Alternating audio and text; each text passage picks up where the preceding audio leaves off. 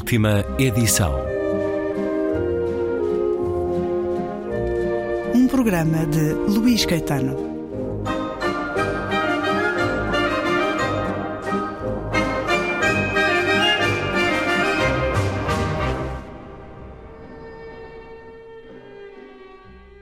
A história da Índia, ou mesmo a própria Índia, foram sempre um lugar à parte, no qual a cultura e a religião tiveram mais influência sobre o rumo dos acontecimentos do que os exércitos e os governos. Se o tempo é a locomoção da história, o lugar pode ser a ladeira que ela tem de subir. Um é dinâmico e avança, a outra trava. Por alguma razão, classificamos as paisagens imaculadas de intemporais depois de embarcar ao acaso num comboio noturno e acordar passadas 12 horas para beber uma chávena de chá castanho e doce e contemplar uma alvorada de campos acastanhados, o viajante, até um viajante indiano, poderá ter dificuldade para identificar imediatamente onde está. As zonas rurais da Índia são surpreendentemente uniformes e quase todas planas. Uma colina distante apenas sublinha a planura. Não há características distintivas. Os mesmos convólvulos com flores malvas cobrem a paisagem à beira dos carris. E os mesmos drongos esguios ornamentam os cabos telegráficos como uma notação musical. Pode ser Bihar ou Karnataka, mas também pode ser Bengala ou Gujarat. A maior parte das gradações continentais, como os estratos do Sara, do Sahel e da floresta na África Ocidental, ou a progressão norte-americana das planícies para os desertos e para as montanhas, não se aplicam. O subcontinente é todo a mesma coisa. Existem, obviamente, exceções. Na Índia há sempre exceções, e grandes. Os Himalaias, a característica geográfica mais proeminente à face da Terra, escudam grandiosamente o subcontinente do resto da Ásia. E os Ghats ocidentais formam uma barreira longa e escarpada contra o mar Arábico. São partes integrais da Índia, os Himalaias como morada dos seus deuses, e os Ghats como terra natal dos aguerridos Marathas, e ambos como fontes da maior parte dos rios indianos. E é um certo de História da Índia, das primeiras civilizações ao desenvolvimento no século XXI. Uma obra monumental de John Key, historiador britânico, também radialista e jornalista, considerado um dos mais eminentes historiadores eh, sobre a Índia. E a Índia foi notícia em maio, quando se tornou o país mais populoso do planeta, ultrapassou a China em 2 milhões de habitantes pela primeira vez, desde que há esse registro populacional uh, no planeta, a Índia tem 1.428 milhões de pessoas, quadriplicou desde o final dos anos 40 e a população da Índia é substancialmente mais jovem que a da China. Por isso, o que se afigura hum, é que esta distância vai continuar a aumentar de uma maneira, se calhar, eh, em que nunca mais deixaremos de ter a Índia como o país mais populoso. É a quinta maior economia do mundo. Em termos de sociedade e de democracia, a par de uma tradição espiritual que muitos apreciam, há também uma violência e uma perversão social que teima em não desaparecer. Alguns dizem que é uma espécie de democracia, é acima de tudo uma sociedade muito difícil de gerir e lendo este livro isso entender-se-á ainda mais facilmente, mas não, não precisamos, certamente. Livro que a Book Builders acaba de publicar com a tradução de Miguel Mata e junta-se a vários outros numa coleção ou numa chancela que nos tem ajudado a desvendar o mundo, a conhecer o mundo, porque ao longo dos anos nos tem dado muitas histórias de muitos países, regiões, impérios. Digamos que vai erguendo a Book Builders uma chave muito importante para quem quiser conhecer mais, saber mais, conhecer passado e do passado da Índia. Nós também fazemos parte, nós, Portugal, tivemos uma grande influência numa pequena parte do território e, no entanto, a maior parte de nós, incluindo eu, uh, sabe muito pouco sobre a Índia e se há histórias que rodeiam este território desde as primeiras civilizações ao desenvolvimento do século XXI, como nos diz no título, do mundo de Harappa, há 5 mil anos, passando pelo Império Mogol e a Pax Britânica, ao nacionalismo e a esta espécie de democracia. Namastê, Hugo Xavier, bem-vindo uma vez mais à Antena 2.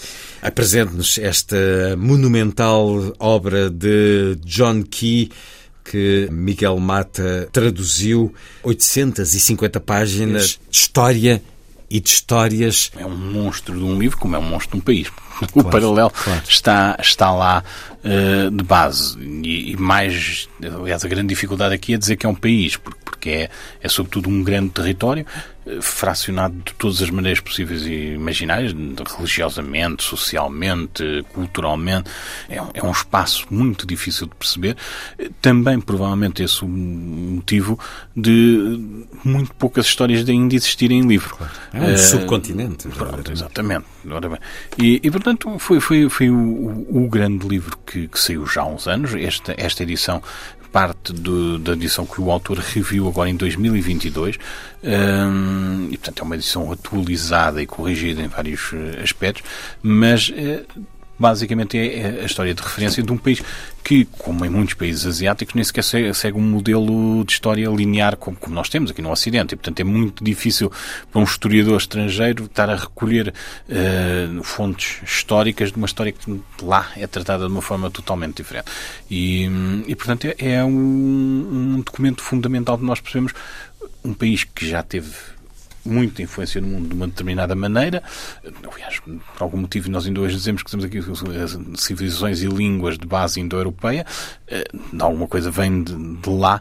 E, por outro lado, recentemente, eh, é um país que está na, na liderança de tudo o que são as novas tecnologias que determinam o nosso dia a dia. E, portanto, de alguma forma, a Índia retomou uma, uma certa influência no, no seu, no, no, seu espalhar pelo mundo. Né? Esta diáspora que, que a Índia trouxe para o mundo. Porque a Índia está. Nós aqui em Lisboa cruzamos com exatamente, a Índia exatamente. e com indianos de muitas maneiras. Temos também que, que, que muitos dirão comunidade com... que descende, portugueses que descendem de. Sim, sim, sim. Uh... Não, mas eu ia exatamente dizer, alguns desses indianos, se, os confrontares, dizem não, nós somos portugueses. Claro, claro. Como, como eu vi aqui há, há, há, uns anos uma, uma pessoa numa, numa entrevista de emprego a ser questionada pela, pela diretora de, de, de, uma determinada empresa uh, que lhe perguntava, mas de onde é que é? E ela disse, não, sou portuguesa.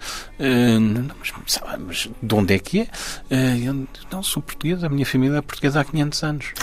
Por vezes nós esquecemos que, que estas situações existem. Há esta particular ligação de Portugal à Índia, que certamente encontrará também por isso leitores interessados uh, no nosso país, mas é também essa questão de a Índia se ter tornado este país mais populoso, ter tornado um país cada vez mais influente em termos da ciência, dos serviços que dá ao mundo. Uh, provavelmente, se calhar, já teremos ligado para algum tipo de call center e se calhar fomos atendidos na Índia, não sei. Há esta questão também de ser um país, como aliás tantos outros no mundo, que vai conhecendo alguma perversão política, com governos que exercem a democracia de uma maneira muito singular. Com a Índia isso sempre aconteceu, mas temos tido notícias recentes Sim. que nos devem preocupar porque se estamos a falar de um país poderoso de muitas maneiras, eh, temos que nos preocupar com isso também. Mas é, há sempre esse dilema grande quando, quando se fala dos grandes países, é que provavelmente será, e a história algumas pistas nos dá quanto isto é comum, será praticamente impossível governar um país com a extensão da Índia, como outros grandes países, eh, sem contornar alguns uh, princípios democráticos de alguma maneira.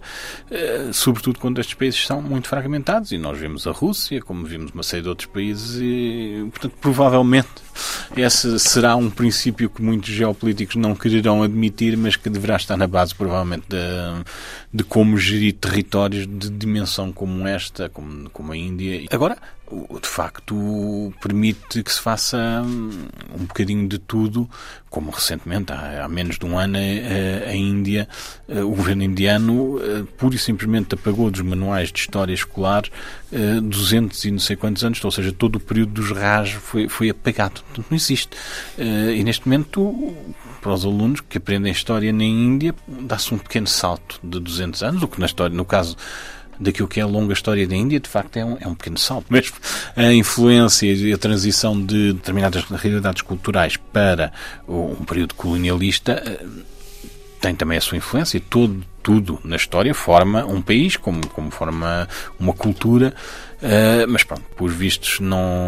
Agora a nossa recente implicação com os períodos colonialistas, que tiveram muitas coisas más, mas também tiveram algumas coisas úteis, pronto, resulta nestes extremismos uh, políticos. E neste caso, por exemplo, temos um, um período que felizmente neste livro está bem coberto e, portanto, não, não desapareceu e que nos vai dando uh, a cartografia das mudanças que foram acontecendo neste monumental território claro, atravessado por diferentes civilizações ao longo do tempo. Aqui temos, por exemplo, como os Mughals, os invasores muçulmanos, que foram eles os responsáveis pelo Taj Mahal, esse símbolo provavelmente mais eh, turístico e maior da Índia, a questão da tolerância no convívio entre muçulmanos e hindus. E o livro chega à nossa época, a 2021, 2022, eh, já com esse primeiro-ministro eh, Modi e as tensões, mas essa já com décadas entre a Índia e o Paquistão. Dão-nos também todas as razões para estarmos atentos e conhecedores, uh, se assim o entendermos, se for esse o desejo da, um, da história daquele território, que depois se fragmentou de diferentes maneiras. John Key, respeitadíssimo historiador, com muito trabalho à volta da Índia e dos países limítrofes, uh, jornalista durante largos anos no território autor desta História da Índia, das primeiras civilizações ao desenvolvimento no século XXI, uma edição Book Builders, a tradução de Miguel Mata, livro que nos foi apresentado pelo editor Hugo Xavier.